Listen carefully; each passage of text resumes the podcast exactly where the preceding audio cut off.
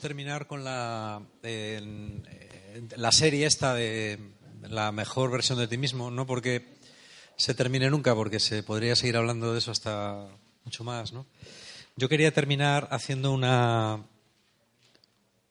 una especie de, de repaso breve a cuáles son los aspectos que yo creo que nos pueden ayudar más en nuestra relación con, con los demás y también nuestra relación con Dios. ¿no? Eh, yo creo que las personas estamos en este mundo con una triple misión y a mí me parece muy importante recordar eso porque de eso depende todo lo demás. Estamos con la misión de, de amar a Dios,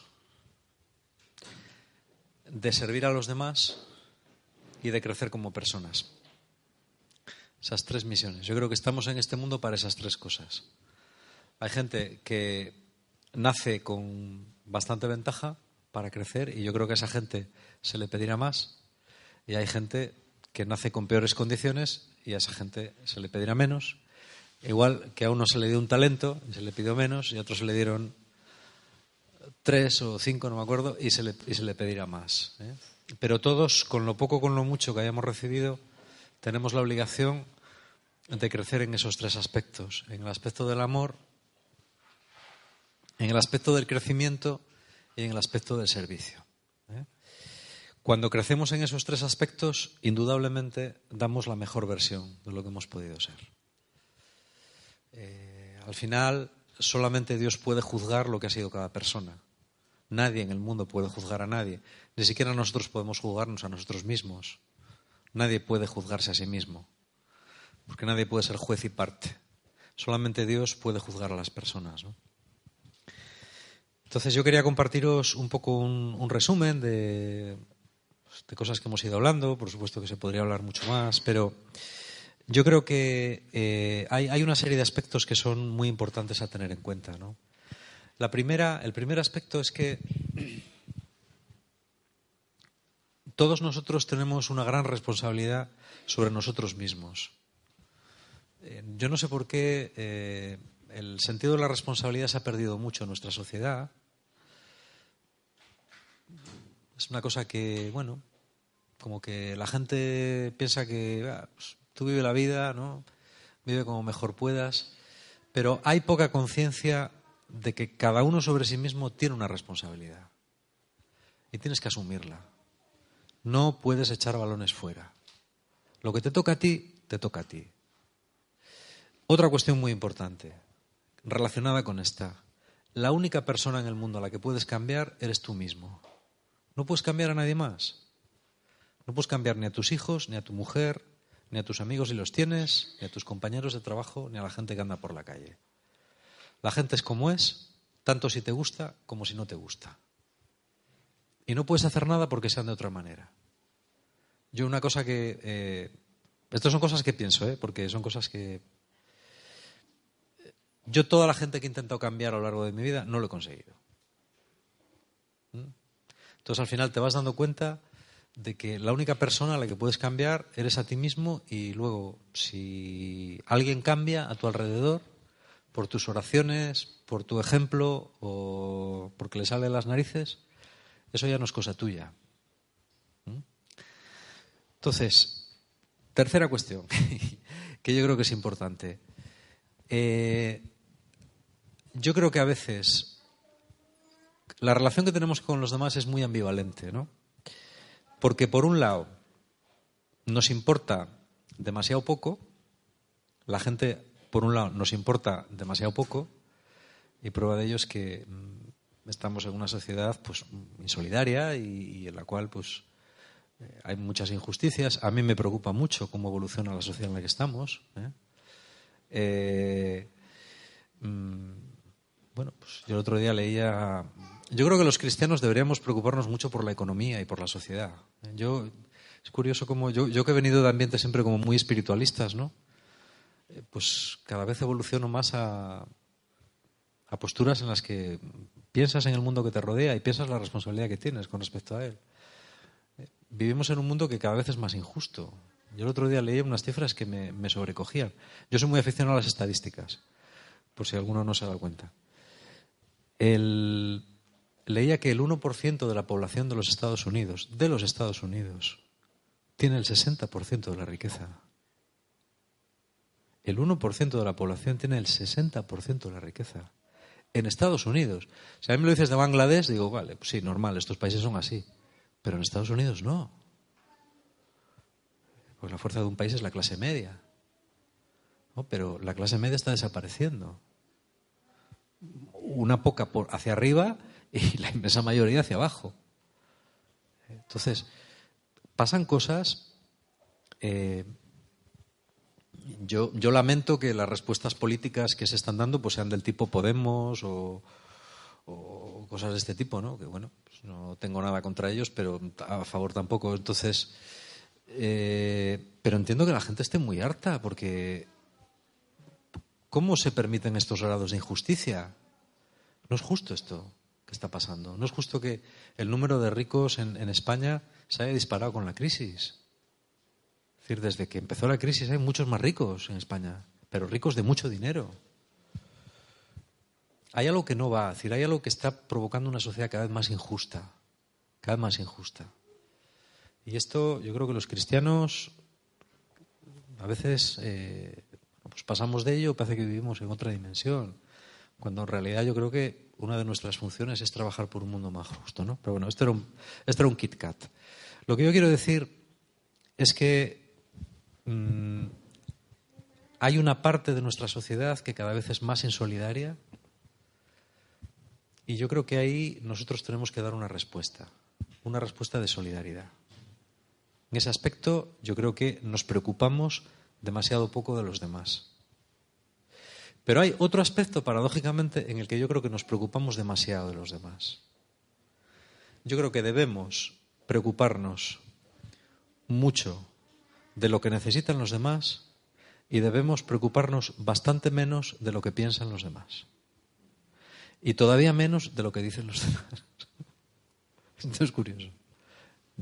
Yo creo que así como hay una especie de inflación, no, perdón, de al revés, de, deflación, ¿no? de, desinterés o de, por, las injusticias o por, la gente que nos rodea, estamos en sociedades que cada vez van más, más, a lo suyo, cada uno cada vez va más a lo suyo, ya no conoces a nadie, ni conoces a los vecinos, ni vas a lo tuyo, ¿no? Es decir, en las universidades ya nadie te deja los apuntes, ¿no?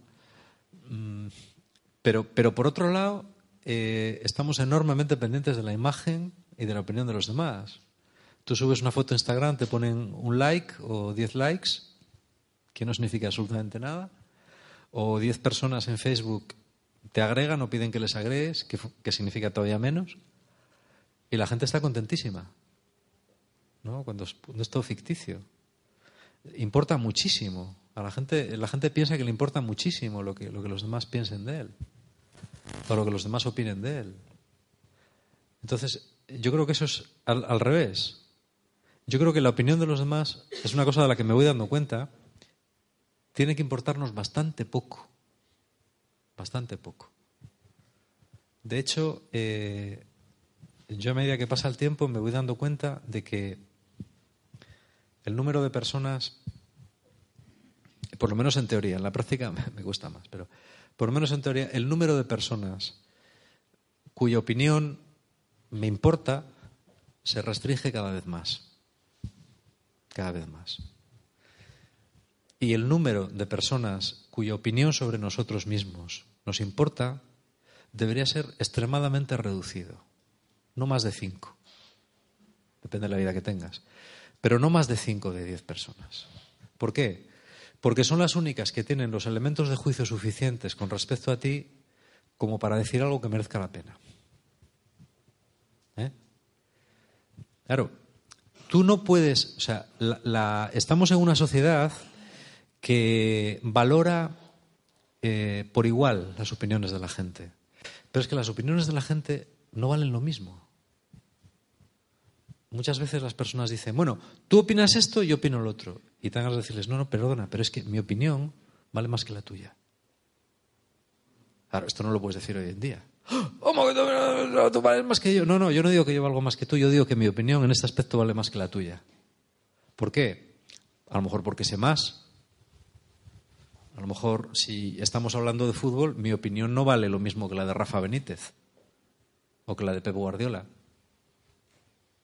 No, no valen igual. Yo puedo pensar lo que yo quiera, pero si estamos hablando de fútbol, la opinión de él siempre valdrá más, porque sabe más. La opinión de mí no es igual la de la persona que convive conmigo todos los días a lo que pueda decir alguien que me ha visto tres veces. Por consiguiente, yo no debo permitir que la opinión de alguien que no me conoce me afecte. Porque la opinión sobre mí de alguien que no me conoce o que no me conoce lo suficiente no vale nada. Esto yo le doy muchas vueltas porque me parece muy importante. Cada vez me parece más importante esto. La opinión de los demás vale muy poco, por lo general, con respecto a nosotros mismos. ¿Vale? Entonces, esto tenemos que tenerlo en cuenta para librarnos de la esclavitud que supone comportarnos según no sé qué normas. Sí que hay gente a la que debemos hacer mucho caso, pero el resto de la gente hay que hacerle poco caso. Digo con respecto a nosotros. ¿Eh? Si alguien dice, es que sabes lo que piensa fulano de ti, pues no lo sé, tampoco me importa mucho. Me importa más si fulano me habla de cosas concretas. Me dice, mira, yo creo que el otro día me pisaste un pie y no te diste cuenta. Y yo, bueno, pues a lo mejor tengo que tener cuidado porque piso el pie de la gente y no me doy cuenta. Ahora, es que fulano piensa que eres tonto o listo. Digo, ambas opiniones son irrelevantes.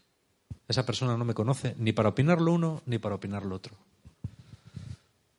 Así que yo no debo permitir que me acepten, que me afecten esas opiniones. Es decir, por un lado, los demás tienen que importarnos, pero por otro lado no tanto. Yo creo que los demás tienen que importarnos para servirles, lo que podamos, pero no ni para manipularles, es decir, para intentar que cambien a nuestro gusto, ni tampoco para que ellos nos manipulen a nosotros. Yo creo que es un deber en la vida no manipular a nadie y es el mismo deber no dejarse manipular por nadie. ¿Mm? Eh, yo creo que eh, sería muy interesante. Yo recomiendo a todos que hagáis algún curso online de contramanipulación, o los hay, o, que leáis algún libro ¿no? de técnicas de manipulación, para no caer en ellas y para no permitir que tampoco caigas en ellas. Eh, yo hace poco leía, leía un libro de una, de una psicóloga alemana, un libro interesantísimo, ¿no? sobre la violencia verbal. Y ella, te explicaba técnicas, por ejemplo, para crear un paraguas eh, en situaciones muy violentas o cuando hay gente que intenta manipularte por la violencia o por tal. Eh, crear una especie de paraguas psicológico que te defiende de las personas y de los ataques. ¿no? se consigue de la noche a la mañana. Es una tía, además, encantadora, ¿eh? porque al final del libro, después de tirarse 200 páginas explicándote técnicas de defensa, tal, dice, para terminar el libro quiero contar una anécdota. El otro día fui a unos grandes almacenes a comprar un candado para la bici y había un montón de candados en un mostrador y le pregunté al dependiente, eh, ninguno de ellos tiene precio, ¿me puede decir cuál es? Y el tío me dijo, ¿está usted ciega o no sabe leer? Porque el candado estaba arriba. Y dice, yo me quedé tan cortada, tan cortada, que no le dije nada. Y después fui pensando, jo, y pensar que yo escribo libros para defenderse de los ataques verbales. Y acababa el libro así. Me parece súper honesto, me encanta la gente así. Dice, pero bueno, yo también estoy aprendiendo. ¿eh? Esto es importante. Yo creo que esto es muy importante. ¿no? el tener esa libertad interior eh, que yo creo que Jesús tenía, Jesús aparece como alguien con una extraordinaria libertad interior. ¿no? decir, cuando le dicen que el rey opina a Herodes, no sé qué, le dice, id y decidle a ese zorro, ¿eh? o a ese hijo de zorra, que era como los judíos hablaban. O sea, los zorros no llamaban un zorro zorro, le llamaban hijo de zorro. No sé por qué. Mira, yo hago milagros y hago lo que tengo que hacer y haciendo lo que tú digas, a mí me da exactamente igual. Me da igual que seas el rey. Yo hago lo que tengo que hacer. Y cuando Pilatos le dice, no me, a mí no me contestas, no sabes que tengo poder para condenarte o para salvarte, él dice, no tendrías ningún poder sobre mí si no te lo hubieran dado desde lo alto. Por eso el que me ha entregado a ti tiene un pecado mayor. Es decir, eso es la, la versión de alguien que, que se siente muy seguro. Sin embargo, luego pregunta a sus discípulos, ¿y vosotros quién decís que soy yo? Pues le importa. ¿Eh? Yo creo que ese es un ejemplo. yo creo que de cara a ser lo que realmente Dios quiere que seamos, tenemos que ser libres a ese nivel. que la opinión de los demás a muchos niveles nos importa muy poco, muy poco. Otra cuestión importante. Estoy resumiendo. ¿eh? Hay que conocerse muy bien a uno mismo. Hay que conocerse muy bien a uno mismo. No hay que reparar en esfuerzos ni en gastos para conocerse a uno mismo bien. ¿Eh? San Ignacio de Loyola, que era un gran psicólogo, insistía muchísimo en esto. Hasta que no te conoces bien a ti mismo, no puedes crecer ni en tu relación con Dios ni en tu relación con los demás, porque continuamente vas a proyectar, lo que los psicólogos llaman proyectar. La gente que no se conoce bien a sí misma eh, está condenada a relacionarse con los demás muy superficialmente, porque lo, que hace continuamente es proyectar sus problemas en los demás. ¿eh? Normalmente cuando todos tenemos días, yo los tengo. ¿eh? Yo venía por la autovía y que estoy especialmente cansado, llevo todo el día desde las siete y cuarto de la mañana de acá para allá y con gente, que es una cosa que a mí me estresa mucho por mi, el carácter que yo tengo. Y venía por la autovía que había, no sé si hubo un par de accidentes, había un Jaguar que estaba parado en la mitad de no sé qué hacía allí, un atasco de la leche. Y se me mete un señor, venía bastante deprisa en moto, se me mete un señor así a, un lado sin avisar. Bueno, yo ya voy, me tuve que pegar un frenazo, pero le pegué un pitido, no te dan ganas de decirle, pero bueno, pero tú eres imbécil. O sea, pero tú, tú, ¿eh? Te dan ganas de decir esto. Pero bueno, automáticamente, bueno, piensas, das el intermitente, sigues para adelante y piensas, bueno, estás cansado, estás de mala uva y ya está, es todo el problema. El tío sí, pues ha metido la pata, otras veces lo haces tú, seguramente, ¿no? Ya está, no hay más problema. Esa persona no es más, imbécil ni más lista o más tonta que todos los que vais por esta autovía, incluyéndote a ti. Ya está. Pero es importante que te des cuenta. Si sigues con el mal humor, sigues con el mal humor, pero sabes cuál es la causa. ¿Eh? Y entonces, hombre, esto te ayuda a cortarte un poco. La gente que proyecta continuamente sus frustraciones eh, o su mal humor eh, sobre los demás es terrible. Y esto pasa desde, desde, las relaciones personales, lo he dicho muchas veces, hasta los conflictos entre países. No penséis que la alta política es más inteligente que esto que estamos haciendo. Tú ves conflictos que son absolutamente estúpidos. ¿Eh? Pues es, así. por ejemplo, lo que está pasando estos días en Israel, ¿no? que ya van por la, por la cuarta intifada. Si siempre es igual. Pero no aprenderán. No aprenderán nunca, que es que siempre es igual.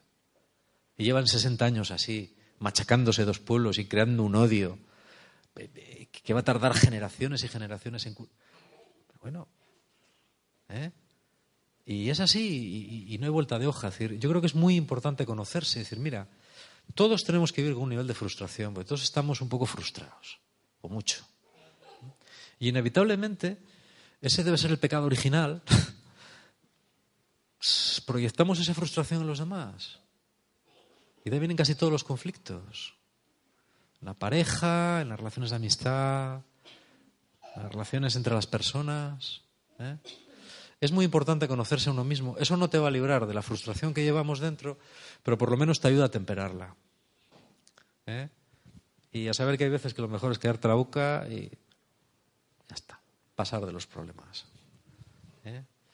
Eso es muy importante también para crecer personalmente. Yo me doy cuenta de que las personas que crecen eh, en ese aspecto echan pocos balones fuera. Echan pocos balones fuera. ¿eh? Creo que es muy importante también, como resumen, aprender a dialogar con los demás. Yo eh, creo que el diálogo, mm, aunque a veces parezca un diálogo de besugos, a veces vale más un diálogo de besugos que un no diálogo. Esta mañana leía yo un, bueno, un libro de, de Runner que estoy leyendo y él hablaba de, la iglesia, ¿no? Y él dice, en la iglesia sería, muy interesante que los grupos de distinto signo invitasen a otros grupos del signo contrario a hablar y a discutir. ¿eh? Por ejemplo, que los de las comunidades de base pues invitasen a los legionarios a que expongan ellos cómo ven las cosas, ¿no? Porque dice él, porque en el momento en que etiquetas al otro por su ideología política, por su adscripción religiosa, eh, y no le das una oportunidad de expresarse como persona, a partir de ahí vienen las diferencias tremendas, ¿no? Los Kikos son así. Los de Lopus son así. Los de Fevida son así.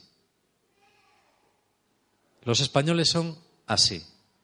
Los alemanes son así. Pero no es así. Hay gente distinta y muchas veces el escuchar a gente que piensa muy distinto a ti te ayuda a ver otros puntos de vista, aunque te irrite. ¿Eh? O sea, normalmente cuando escuchas a alguien que... A mí hay gente que me cuesta muchísimo soportarla, o ideas de gente que me cuesta muchísimo soportar. Pero a veces hago el esfuerzo cuando veo que hablan sinceramente. ¿eh? Por ejemplo, los políticos no los escucho porque no hablan nunca sinceramente. ¿eh? Muchas veces los cristianos tampoco. ¿eh? yo cuando una persona veo que habla desde un rol, desde un papel, desde un partido político o desde un cargo, paso de él. Ahora, cuando la persona habla desde lo que verdaderamente cree, entonces le escucho. ¿Mm? Porque eso me enriquece. Y a veces, a veces, te hace ver puntos de vista distintos. dices, ah, mira, pues en esto nunca había pensado. A lo mejor tiene razón. A lo mejor tiene razón. Esa es una cosa que te ayuda mucho a crecer también. ¿Eh? Otro punto. De la misma manera que uno tiene que aguantarse a sí mismo, también tiene que aguantar a los demás. ¿Eh? San Pablo muy realistamente dice, soportaos unos a otros. Soportaos. Aguantarse ya es bastante. Aguantar a los demás ya es bastante. Si encima puedes amarles, mucho mejor. Pero yo creo que ya el salir con la idea de que, bueno, a la gente hay que aguantarla, igual que los demás nos aguantan a nosotros. ¿Eh? bueno, pues sí, pues forma parte de lo normal, pues sí, pues este ya sabes cómo es, pues yo soy como es y como soy, y bueno, pues aquí nos intentamos aguantar. No pasa nada. Las relaciones no son ideales, nunca lo son. Las relaciones jamás son ideales, porque la gente no es ideal. Nosotros tampoco somos ideales. Nada es ideal. ¿Eh? Las personas que viven o que pretenden que son perfeccionistas, que pretenden un mundo ideal, o no se conocen a sí mismas o no saben dónde viven y sufren mucho, sufren mucho porque claro, la realidad no para de darles bofetadas. ¿Eh? Pues la realidad es la que es. ¿Eh? Y lo que hay es lo que hay. Ay, es que los demás no cambian, ¿no? Pues es que no van a cambiar, no van a cambiar. Pues tú intentas relacionarte con ellos de forma que si puedes, pues les ayudas. Si no puedes, les aguantas. Y si no puedes ayudarles a aguantarles, por lo menos no les hagas daño. Les dices adiós, pero no les hagas daño. No los des con un palo en la cabeza. ¿Eh? Yo creo que esa es una manera positiva y realista de afrontar las cosas. Y yo creo que es lo que Dios nos pide. A veces estamos pensando siempre en cosas heroicas y metemos la pata en las más fáciles. Cuando Dios nos pide las más fáciles, pues aguanta a los demás, aguántalos. Ya está. Mira, hoy has aguantado a todo el mundo y no has hecho mal a nadie, pues ya has hecho una cosa muy buena. Si encima has podido ayudar a alguien, has hecho una cosa mejor. ¿Eh? A mí, por lo menos, este planteamiento más realista me ha ayudado mucho porque uno está leyendo siempre cosas de grandes tal y de grandes cual, de grandes sacrificios, de grandes. que si el padre Colbe dio su vida, bueno, pues vale, pues fíjate qué bien. A lo mejor a mí Dios no me pide eso, pero sí que me pide que lleve mi cruz día a día con los demás y conmigo mismo, ¿no? Que me aguante a mí mismo, que no es fácil a veces, y que aguante a los demás, que es todavía más difícil. Yo creo que es un punto de vista realista que también te ayuda a crecer mucho. ¿eh? Eh, también pienso que es importante el... Hoy, por ejemplo, en una clase de primero, me hizo mucha gracia porque dos crías estaban jugando, dos niñas de 12 años estaban, estaban jugando y una hizo como que, como que abrazaba a la otra, ¿no? Y estaban delante y yo las miré y se soltaron. Yo le dije, no, no, abrázala, abrázala. Me dijo, sí, abrázala, abrázala, quiérela, quiérela. ¿Eh? Y ya la cogió así, no era chinita en la otra, ¿no? Y, la puso así en el regazo. Digo, vale, muy bien, mira, así puedes escuchar la explicación. Pues cuando ¿Eh? alguien sinceramente te, hace caso, te hace un gesto de cariño, yo creo que esas cosas son importantes. Sobre todo si son sinceras y. Eh, yo creo que esas cosas son más importantes de lo que la gente piensa. ¿Eh? Porque son gestos espontáneos que, que crean una gran, una gran conexión entre las personas y que es una pena que no se, que no se den más. Yo por eso a mis, a mis alumnos, a los más pequeños sobre todo, que están menos maleados, siempre les animo mucho a que lo hagan. No, pasa nada porque estés en una clase acariciando a una compañera o, o, haciéndolo así, que se hace mucho así en el brazo nosotros, ¿no? Eso está bien. No... Ahí dice, hay gente que dice, es que eso en clase no pega. ¿Y por qué? ¿Por qué no pega? Porque es que no es un comportamiento correcto. ¿Porque lo dices tú? ¿Quién dice que no es un comportamiento correcto? Dar una torta no es un comportamiento correcto, pero acariciar, a ver, ¿por qué en clase está mal acariciar? ¿Qué pasa? ¿Que te desconcentras y acaricias? Pues no, tú estás viendo la tele acariciando un gato y estás muy concentrado en lo que estás viendo, no pasa nada, ¿no? Kant, Kant eh, estaba dando un día una clase y había un alumno con un chaleco rojo, que en el siglo XVIII no se llevaba mucho, y el hombre intentaba concentrarse y se le iba la vista al tío del chaleco rojo, ¿no? Y al final tuvo que pedirle humildemente, por favor, que se quitara el chaleco porque no podía dar la clase. ¿eh? El problema le tenía Kant, no le tenía el del chaleco rojo. Yo creo que para, para llevar el... Y con esto termino. Para llevar el, el Evangelio a, a la sociedad de hoy, es una cosa que pensaba yo esta tarde, o esta mañana, no sé, mientras leía Runner, no sé. Eh, para llevar el Evangelio a la sociedad de hoy, no hace falta un método que encontremos. ¿eh? Lo que tenemos que mirar no es en qué tienen que cambiar ellos para aceptar el Evangelio, sino en qué tenemos que cambiar nosotros para que lo puedan entender. Yo cada vez me doy más cuenta de que mientras la Iglesia no cambie, la nueva evangelización no va a ser posible. Es decir, eh, mientras tú te mantengas en ciertas posiciones, intentes conservar ciertas cosas, porque te parecen muy importantes, e intentes dar una cierta imagen, no vas a conseguir la evangelización. Porque a día de hoy, llevar la buena noticia a las personas exige un cambio radical en los cristianos y en cómo los cristianos se presentan ante el mundo. Y esto es una cosa que, en mi humilde opinión, eh, una buena parte de movimientos importantes, de grupos cristianos y de corrientes eclesiales, no ven. No ven. Y por eso eh, no son capaces de, de interactuar con el mundo. Porque lo que yo acabo de decir hoy, yo lo he dicho desde un punto de vista cristiano porque creo en ello. ¿Eh? y lo he enfocado como una forma del crecimiento personal. Pero esto que he dicho hoy puede haberlo escuchado cualquier persona en cualquier contexto. Porque son verdades fundamentales y yo creo que son cosas prácticas que la gente de hoy puede entender. Pero si yo eh, intento expresar unas verdades y empiezo a decir que, bueno, pues nosotros, como dice Anabel, nosotros somos la vid y el Señor son los sarmientos, ¿no? Y entonces, pues por la, por la mediación del misterio de la Iglesia, la gracia santificante va a pasar a través de nosotros, santificando al mundo, ¿no? Gracias a que por eso somos sacramentos, es decir, misterio de salvación que redime a la humanidad en virtud de los méritos de la muerte y resurrección de Jesucristo, por lo cual todos aquellos que me escucháis, antes estabais perdidos, ¿eh? pero ahora gracias a la mediación de la Iglesia y por la intercesión de lo que estamos diciendo vais a ser salvos de una vez, pues eso es nada. Eso es palabras vacías. A lo mejor para nosotros tiene un sentido, pero para la gente no. Y mientras sigamos así, no hay nada que hacer.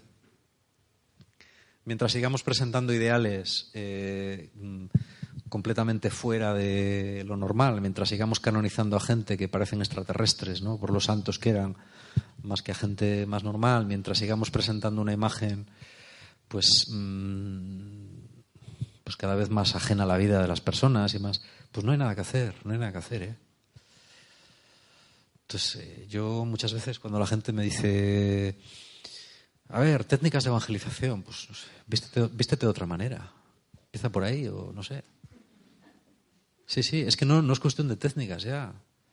La medida en la que tú consigas crear comunidades de gente normal, ¿no? Que acojan a los demás y que y que bueno pues presenten una cierta esperanza y, una cierta posibilidad de crecimiento personal que eso lo quiere todo el mundo y, o por lo menos mucha gente no no todo el mundo es idiota Eh, a veces hablamos, jo, es que el mundo, ¿cómo está el mundo? Bueno, vale, el mundo está mal, pero, pero hay mucha gente que no está tan mal y, hay mucha gente sana y maja por ahí que quiere, que busca la verdad, ¿no?